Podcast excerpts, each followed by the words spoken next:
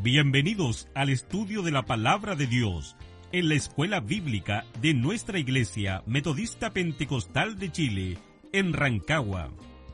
Hoy, una nueva enseñanza sobre el libro de Apocalipsis.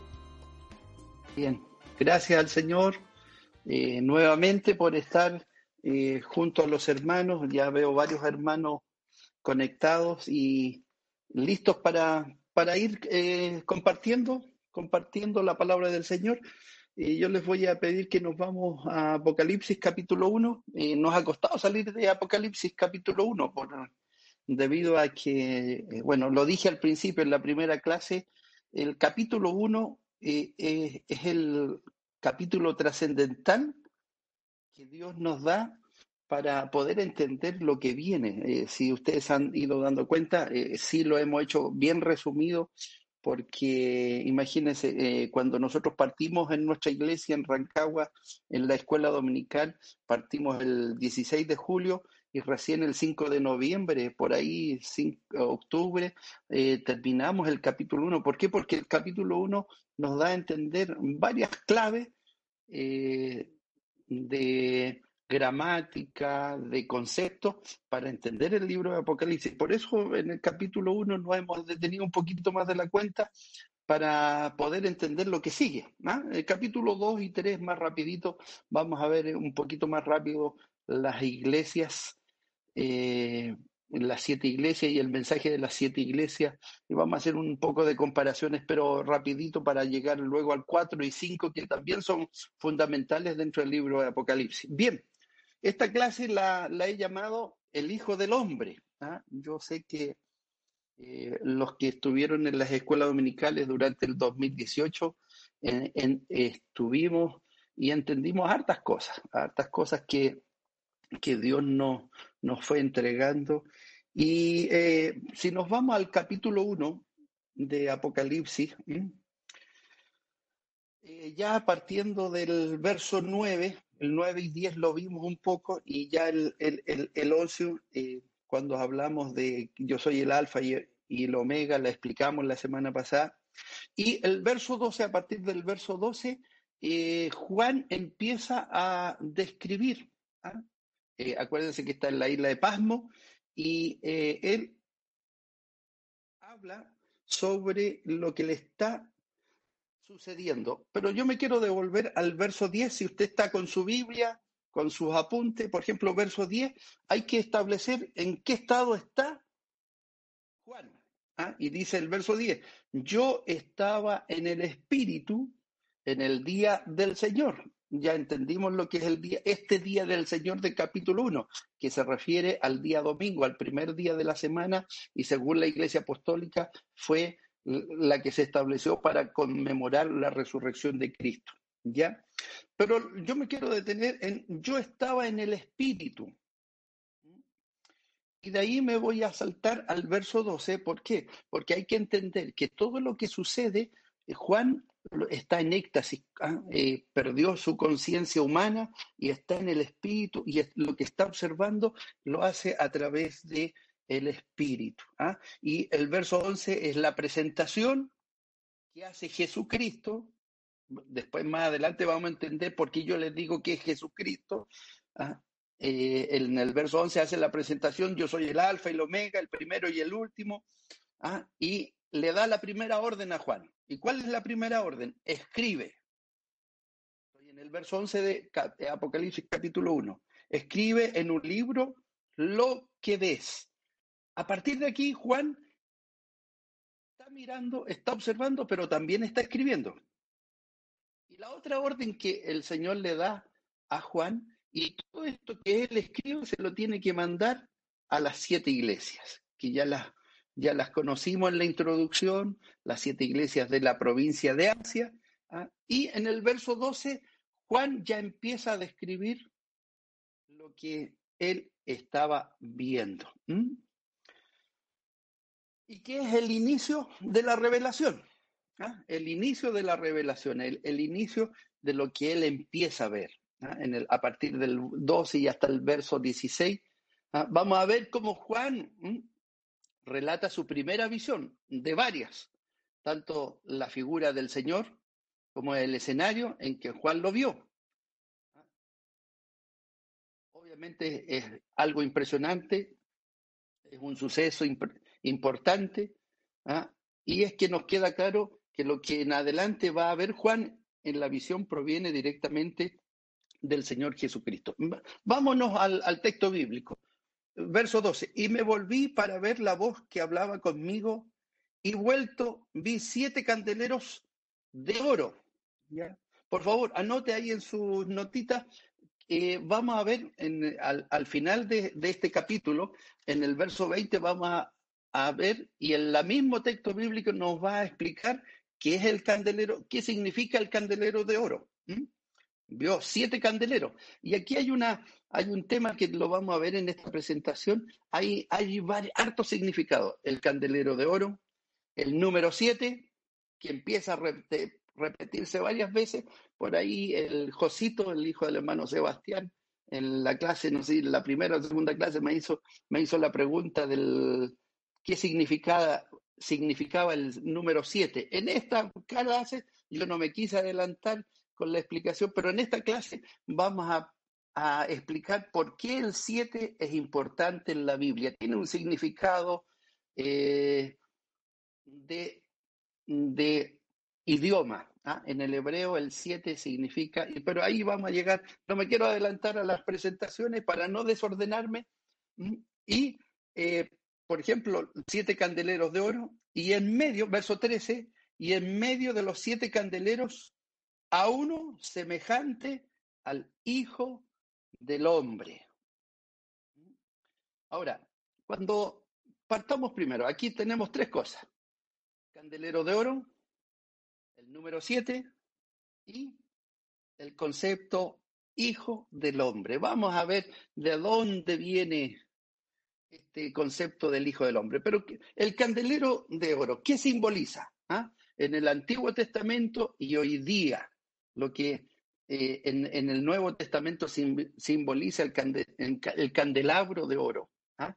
Ahí está, hay una figura para que usted vaya entendiendo, era un candelabro que está presente desde el principio, desde Éxodo. ¿ah? El candelabro de oro estaba en el primer aposento. Tenía siete lámparas, y ahí están las citas bíblicas. El sumo sacerdote enderezaba las lámparas por la mañana y el atardecer en en el lugar santo, en, dentro del templo, dentro de, de la campa, del lugar santo que Dios establece para adorarle. ¿ah?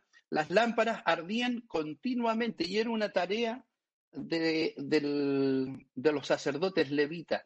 Las lámparas que estaban dentro del templo y sobre todo las que estaban al lado derecho del templo siempre tenían que estar ardiendo. ¿Por qué? Porque representaban el espíritu. ¿Mm? Espíritu de Dios sobre Israel. Hoy día, en el Nuevo Testamento, ¿cuál es nuestra realidad? Juan vio el candelabro en el cielo. ¿Ah? ¿Y por qué lo vio? Tiene un significado. En el verso 20 del capítulo 1 vamos a llegar ahí y nos va a explicar qué significa este estos siete candelabros de oro que ve Juan en Apocalipsis 1, 12. Segundo, Juan vio las siete lámparas ardiendo delante del trono de Dios. ¿ah? Y que en Apocalipsis 4, cuando lleguemos al gran trono de Dios, vamos a entender cuál es el significado de que estas lámparas alumbren. ¿ah? Juan vio a Cristo, nuestro sumo sacerdote, en medio de los candeleros. Apocalipsis 1.12 es lo que estamos eh, eh, estudiando, ya lo que estamos viendo. ¿ah? Y por último, ¿Qué significa el candelabro de oro? Tiene un significado espiritual. El espíritu alumbra a todos los que acepten o no. Dios ilumina a toda su creación. Creyente o no creyente, la luz de Dios siempre está presente. Y yo eh, quiero ¿ah? Eh, establecer lo que dijo Jesús cuando estaba en esta tierra. Y nos estableció que, nos dijo que yo soy la luz del mundo. Y también nos dijo que nosotros, si creyéramos en Él, íbamos a ser la luz del mundo. Y hoy día más que nunca, hermano querido y eh, hermana que me está escuchando, somos la luz del mundo. Tenemos que ser la luz del mundo. ¿ah? Bien, el número siete.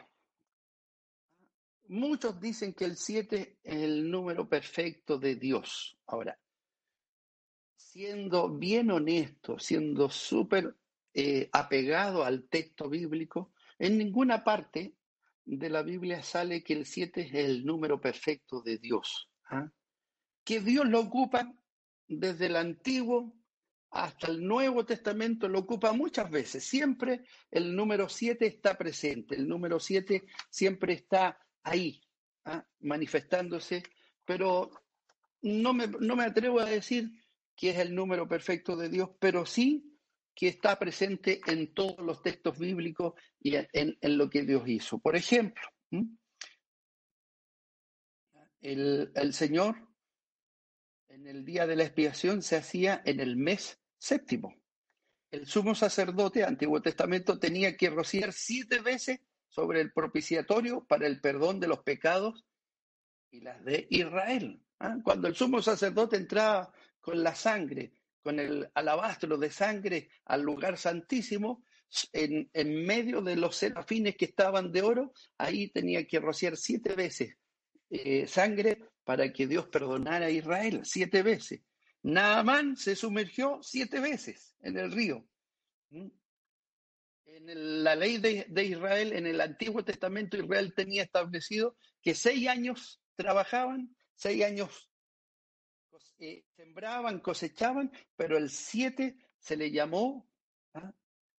el año sabático, el séptimo día, el séptimo año. El séptimo año no se hacía nada, no se sembraba, no se cosechaba. Obviamente en seis años el pueblo de Israel se preparaba para eh, tener que comer en el séptimo año donde no iban a, iban a dejar descansar la tierra. ¿ah?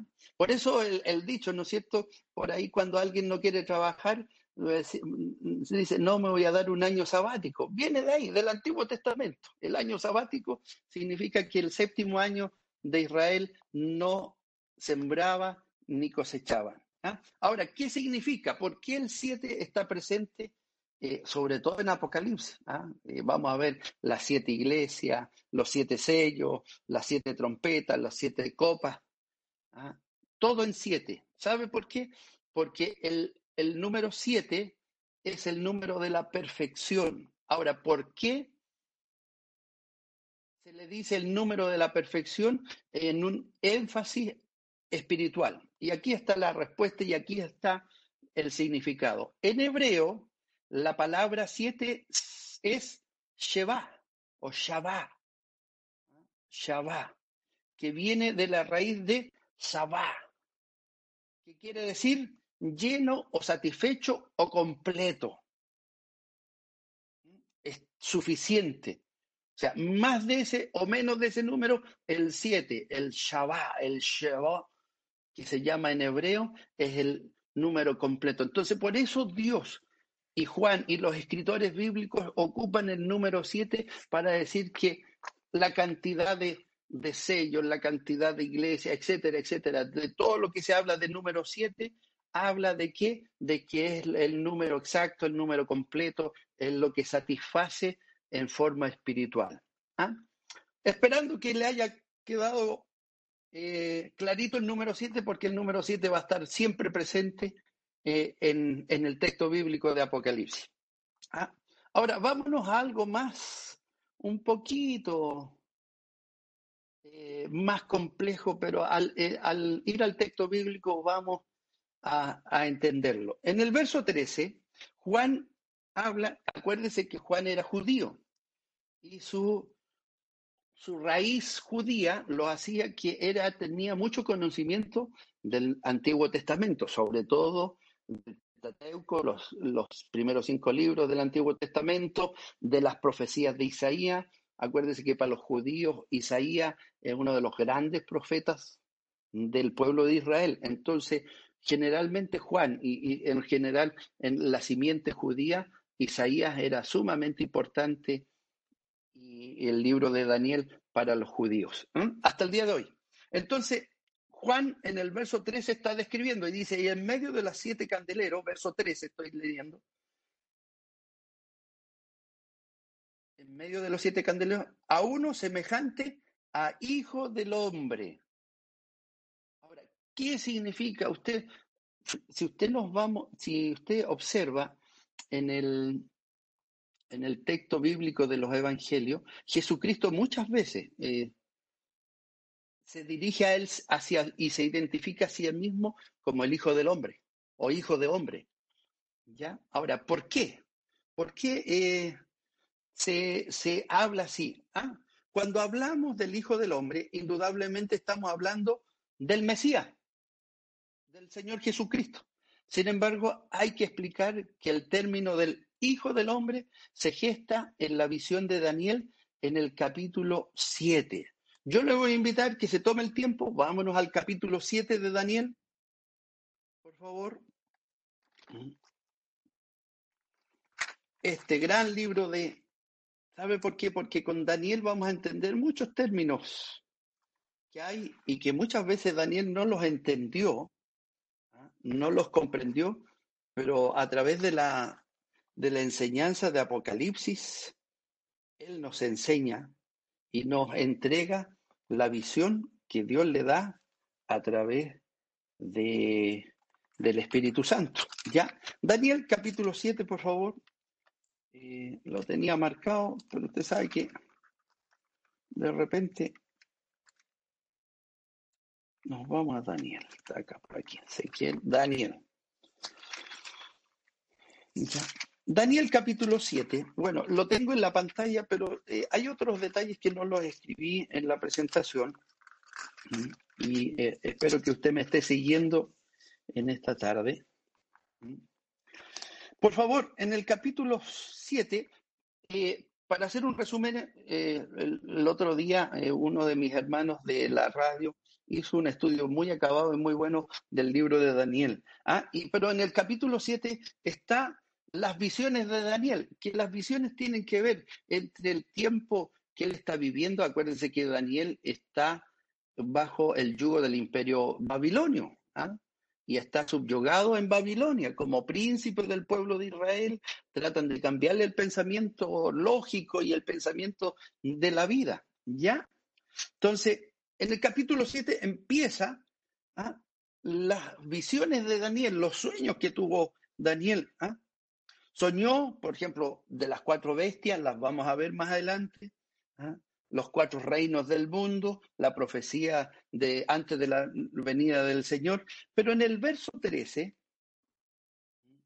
cuando Daniel empieza a hablar de las cuatro bestias, hay dos términos que son importantes. Verso 13 dice, miraba yo en la visión de la noche y aquí con las nubes del cielo, venía uno como un hijo de hombre. Por favor, anote y marque esto. Venía uno como un hijo de hombre. ¿Qué está diciendo Daniel? Que venía un ser poderoso en las nubes del cielo y que era igual a un niño, a un joven. Eso es lo que está diciendo Daniel en el verso 13. Y por primera vez aquí está este concepto del hijo de hombre. La diferencia que este hijo de hombre ¿ah? venía uno como, ¿ah? acuérdese, uno como, ¿ah? parecido a un hijo, a un joven. Y que además, mire lo que viene después, que vino hasta el anciano de días. Si usted lee el libro de Daniel y en las profecías de Daniel, a Jehová y a Dios Padre también se le eh, describe como anciano de días. Si usted se va al capítulo 8 de Daniel y al capítulo 6, eh, a Jehová en en los sueños y en las visiones que Daniel tuvo, se, le llamó anciano de días a Jehová. ¿ah? Y le hicieron acercarse delante de él.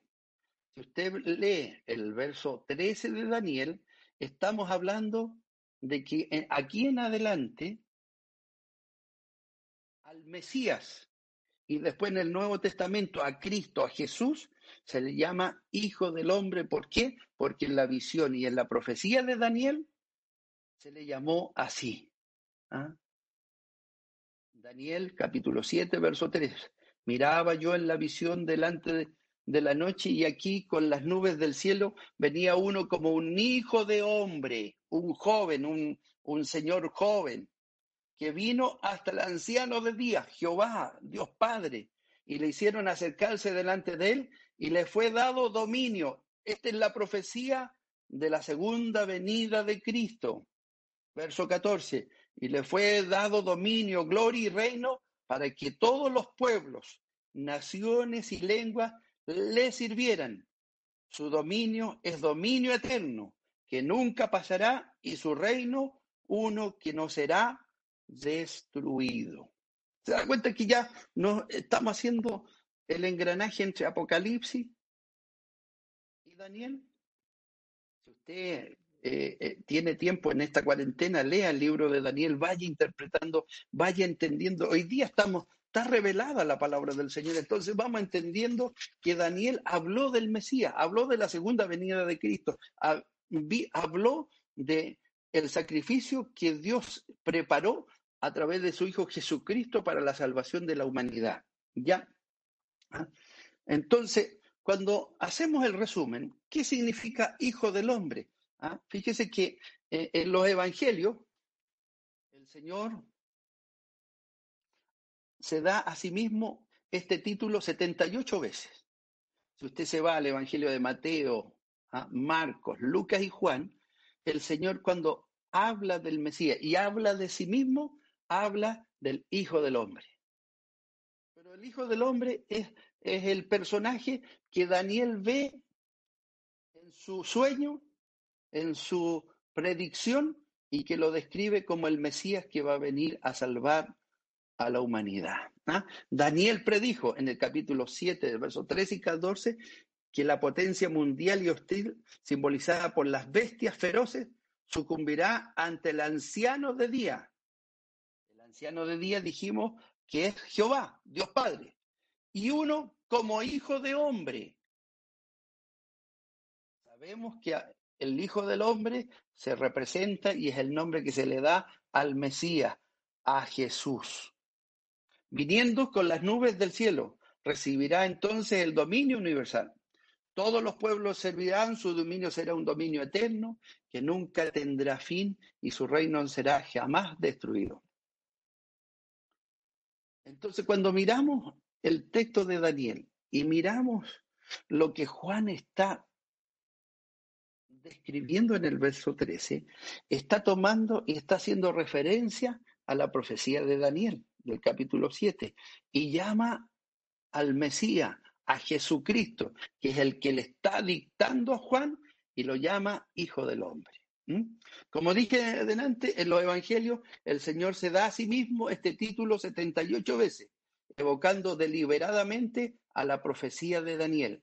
Esteban en su visión, acuérdense a Esteban cuando fue, fue apiedrado y estaba a punto de morir, en la visión que él ve en el, a punto de morir, eh, ve al Señor y lo nombra como el Hijo del Hombre a la diestra de Dios.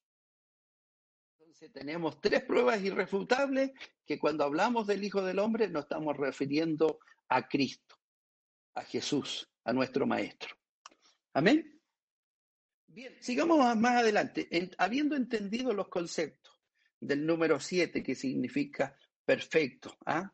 Eh, eh, hijo del hombre, eh, sigamos avanzando. Y a partir del verso 13 y 14 y 15 se describe a Cristo. Yo puse una, no sé si se ve bien, pero puse un monito ahí que me pareció bien representativo. Claro que me faltaron algunos, no es el candelabro que, que describe Apocalipsis, pero más o menos esa es la visión de que está viendo Juan. ¿ah? Por favor, verso 14. Perdón, segunda parte del verso 13. Este hijo de hombre está vestido de una ropa que llegaba hasta los pies y ceñido por, el pecho con un cinto de oro. Su cabeza y sus cabellos eran blancos como la blanca lana, como nieve, sus ojos como la llama de fuego, y sus pies semejante al bronce bruñido, refulgente como en un horno y su voz como estruendo de muchas aguas. Ahí nos vamos a detener. ¿Qué puse yo en la presentación? Descripción de Cristo como sumo sacerdote. Acuérdese que Hebreos, el libro de Hebreos, el escritor de Hebreos, que es el gran defensor del ministerio de Cristo y que establece que Cristo es superior a todos, él establece que Él es el sumo sacerdote del nuevo pacto, es nuestro sumo sacerdote, nuestro Padre de la salvación.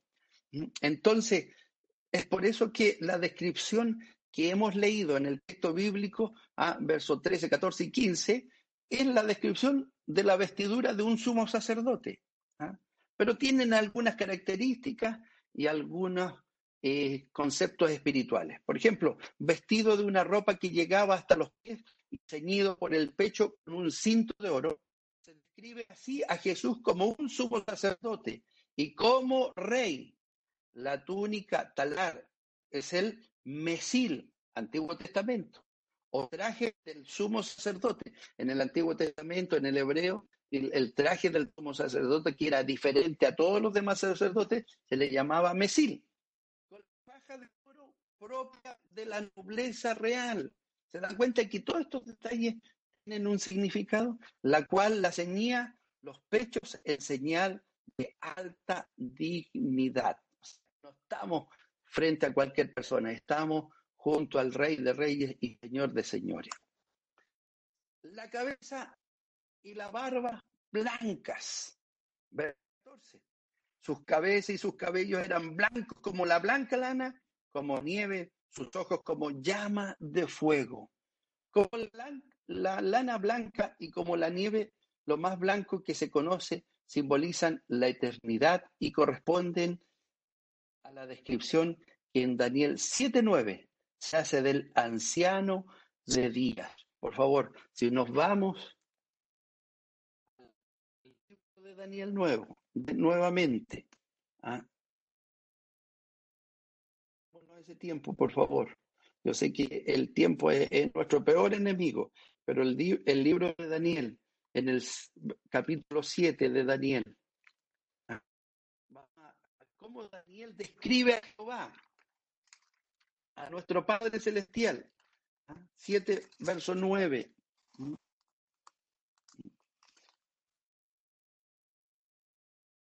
Estuve mirando, dice Daniel, fueron puestos tronos y se sentó un anciano de días. Era blanco como la nieve, el pelo de su cabeza como la lana limpia, su trono llama de fuego y ruedas del mismo fuego ardiente. Por favor, en sus notas, deje marcado este verso, Daniel capítulo 7, verso 9. Por favor, no lo pierda. ¿Sabe por qué? Porque cuando lleguemos a la descripción del gran trono blanco de Dios, vamos a repetir estas mismas palabras de Daniel, pero ahora lo está viendo Juan. Y este anciano de día, acuérdese, Daniel y Apocalipsis habla de este anciano de día, estamos hablando de un hombre, de una, no de un hombre, de un Dios quien nos refleja pureza, eternidad y poder. Y este es nuestro Dios Padre. Amén. Tercero, Juan escribe a Jesucristo, acuérdense que estamos describiendo a Jesucristo, los ojos como de fuego llameante, es decir, que emite destellos continuamente, simbolizan una vista clara, penetrante, que juzga y refina al par que se hace insoportable para los impíos. ¿ah? En el Apocalipsis capítulo 6, un ejemplo y que vuelve a hablar sobre estos ojos. Y por favor, aquí hay un, un, tema gramatical de lo que dijimos al principio. No es que los ojos de Jesús sean de fuego o llama. Si lee el texto bíblico, dice sus ojos como, o sea, está tratando de describir que sus ojos son tan potentes que de la única forma que lo puede describir Juan es como llama de fuego. Que Dios nos bendiga, ¿no? Bien. Eh, resumen de lo que llevamos hasta este momento. ¿ah? Porque lo vamos a entrar a la introducción de las siete iglesias. ¿ah? De lo que hemos visto en estas tres clases. Primero, que esta revelación es directa de nuestro Señor Jesucristo. Aquí está presente nuestro Señor Jesucristo. Sobre todo en los primeros capítulos, el que habla con Juan es Jesucristo, nuestro Padre, nuestro Salvador. Le transmite toda esta visión a Juan y le ordena a Juan escribir. Segundo, la revelación del estado de la iglesia actual en contraste con la del cielo. Vamos a ver que, y vamos a entender que lo que se le escribe a las siete iglesias es lo que hoy día sucede con las iglesias, lo que pasó con la iglesia apostólica y lo que va a suceder con la iglesia de Dios en el cielo. ¿Qué revelación se le entregó su Hijo Jesucristo y su Hijo Jesucristo a Juan? ¿Para qué? Para que le entregara a su iglesia.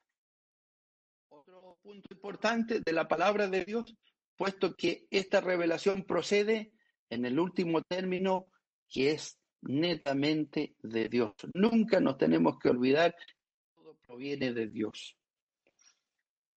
Otro punto importante, que todo lo que vamos a ver en Apocalipsis es el testimonio de quien dio su vida por nosotros, que es Jesucristo. Pues él es el objeto principal de la profecía. Nos vamos a dar cuenta que la presencia de Cristo está presente en todas partes en todos los capítulos, en todo lo que ve Juan, en todas las visiones que ve Juan, Jesucristo y la imagen de Jesucristo va a estar presente. Aprendimos lo que significan los siete espíritus de lo que es hoy día la plenitud del Espíritu Santo. Observamos Isaías capítulo 11, versos 2 y 3 y describimos los siete espíritus de Dios que también se le llaman y que hoy día están bajo la supervisión y la entrega del Espíritu Santo. Los nombres en que se refería a Cristo en el Apocalipsis, Apocalipsis también lo aprendimos en el capítulo 1, testigo fiel, primogénito de los muertos, soberano de los reyes de la tierra. Otro, el día del Señor, en este capítulo 1, capítulo 1, Día del Señor, estamos hablando del día domingo, el día de la iglesia apostólica. Es cuando la iglesia apostólica eh, establece que el día domingo va a ser el día del Señor para servir al Señor. ¿Por qué? Por dos razones. Porque el día domingo es cuando Cristo. Y segundo, porque el imperio romano cuando empieza a perseguir a la iglesia, ellos tenían la idea y tenían el conocimiento que los cristianos se reunían el día sábado, que fue el principio de la iglesia apostólica. ¿Por qué? Porque la mayoría que, de los que se convirtieron eran judíos, entonces guardaban el sábado, pero y ahí seguía la, entonces la iglesia apostólica y los apóstoles toman la determinación de destinar el día del Señor como el día domingo. Ya vimos el significado del número 7, ¿ah? que es una palabra hebrea que significa Shabbat, que quiere decir satisfecho o suficiente o completo. Aprendimos porque Jesucristo se le nombra como Hijo del Hombre debido al texto y revelación de Daniel capítulo 7, versos 13 y 14, que habla del Hijo del Hombre que viene del cielo. Amén. Ahora, entrando y mirando, y por favor, antes de entrar a las siete iglesias, yo quiero eh, que nos vayamos al verso 20 del capítulo 1, no lo quise poner en la presentación porque está más que claro. Cuando en la visión de Juan, Juan, él ve siete candelabros y siete estrellas. Esa es la visión. Si usted se devuelve a los versos que hemos leído, siete candelabros y uno semejante al Hijo del Hombre, vestido, ¿ah? tenía en su diestra siete estrellas, verso 16, tenía siete estrellas de su boca salía espada aguda de dos filos, y el verso 20 explica el significado de estas cosas. Si leemos el verso 20, por favor, dice, el misterio de las siete estrellas que has visto en mi diestra, en su mano derecha, y de los siete candeleros de oro, las siete estrellas son los ángeles de las siete iglesias. Y los siete candeleros que has visto son las siete iglesias. Ese es el significado simple. No hay que escapar del texto bíblico. Las siete estrellas en la mano derecha del Señor y los siete candeleros están explicados en el verso 20. ¿ah? Las estrellas son, son los ángeles de la iglesia. Anótelo, por favor, en sus notas. Vamos a establecer y vamos a, vamos a conocer a qué se refiere el Señor del ángel de las siete iglesias, el ángel de la iglesia. Si usted observa en los mensajes de las siete iglesias, él habla al ángel de la iglesia. Escribe al ángel de la iglesia en Efeso, escribe al ángel de la iglesia de Esmirna, así. Pero la próxima semana, lo primero que vamos a ver ¿Qué significa este ángel de las siete iglesias? ¿Quién es? ¿Son ángeles? ¿O alguien que está aquí en la tierra? Pero no me quiero adelantar, pero lo vamos a ver la próxima semana sobre el ángel de las siete iglesias. Y está además decir que el verso 20 nos explica, las estrellas habla de estos siete ángeles y los candelabros representan las siete iglesias a las cuales en un principio este mensaje es para ellos. Bien, entrando en el mensaje de las siete iglesias y haciendo eh, eh, entrando en, la introducción de las siete iglesias, no sé si está estamos bien ahora, me decía que se estaba pegando un poquito la imagen. Bien, ahí está. Eh,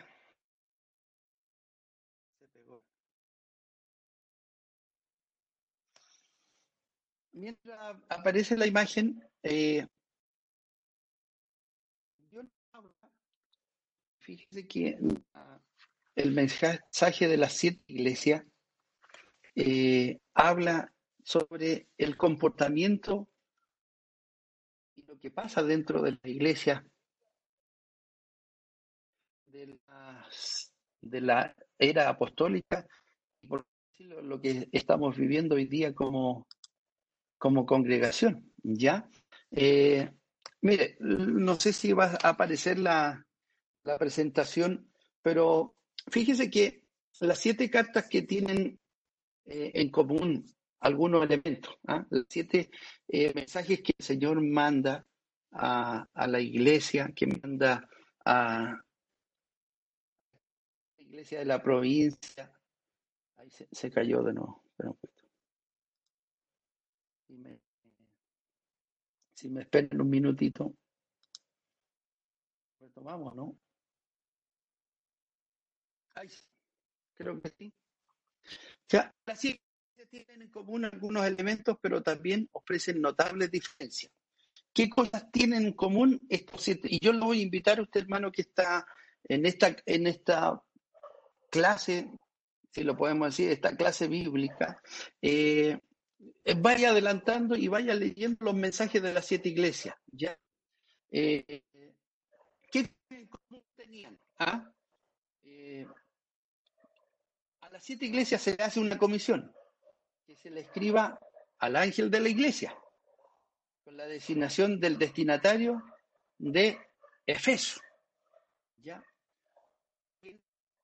¿Qué otra cosa tienen en común? Un saludo de Jesucristo.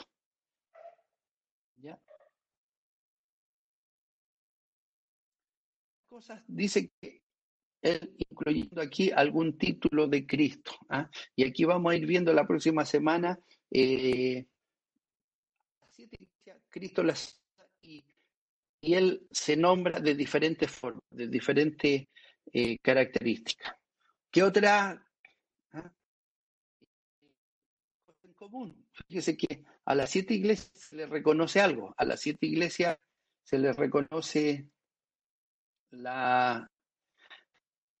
se les da una alabanza, conozco tus obras. Todas se les hace un reproche, ¿ah? pero tengo algo contra ti. Y también a las siete iglesias se les da un consejo mira de dónde has caído, arrepiéntate. también, ¿qué tienen en común? Una llamada. El que tiene oídos, oiga. A las siete iglesias se le hace el mismo llamado y una promesa. Tienen una promesa. Al que venciere, y las vamos a ir viendo la próxima semana en forma resumida. Ahora, ¿qué diferencia? Si avanzamos a la otra, otra diapositiva, la diferencia. El mensaje de las siete iglesias tienen alguna diferencia. Por ejemplo, la iglesia, el mensaje a la iglesia de Esmirna y Filadelfia son las únicas que no reciben ningún reproche de Dios. La iglesia de la Odisea es la única que no recibe ninguna alabanza. Acuérdense que la Odisea era la peor de todas. La llamada y la promesa se invierten en, el, en las cuatro últimas cartas, a Teatira, Sarde y Filadelfia y la Odisea. Se invierten. O sea, algunas las condena y a otras les da salvación. Otra, otra diferencia, un rápido análisis nos indica que las iglesias de Efeso y de la Odisea se hallan en grave peligro. La otra diferencia entre, entre ellas, las iglesias de Esmirna y Filadelfia ¿ah? están en una excelente situación espiritual y, de, congregación. ¿ah? Vamos a ver cómo Dios bendice a esa iglesia. Las iglesias de Pérgamo, Teatira y Sardi en estado mediocre, ¿ah?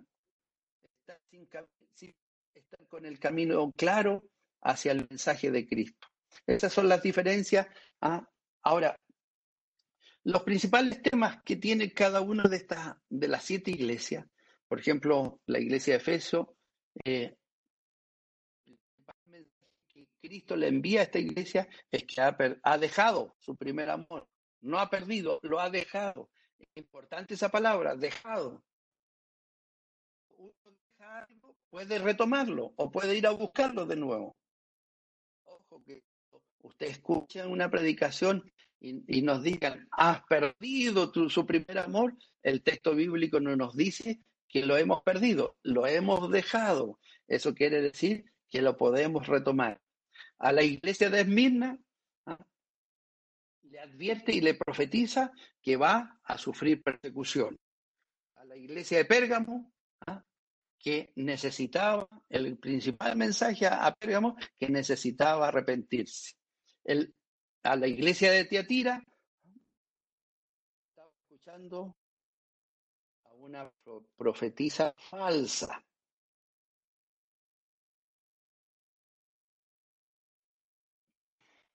La iglesia de Sardis se había quedado dormida. Y por favor, usted que me está escuchando, por favor, vamos mirando las realidades de las iglesias de hoy día. ¿Cómo estamos nosotros?